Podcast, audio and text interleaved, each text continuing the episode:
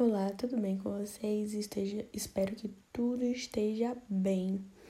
Então, hoje, para iniciarmos, quero falar sobre intimidade.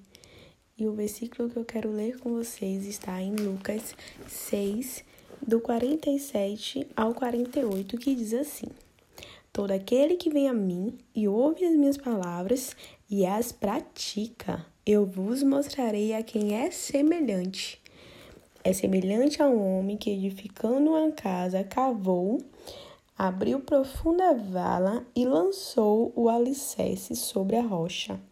E vindo a enchente, arranjou-se o rio contra aquela casa e não a pôde abalar, por ter sido bem construída.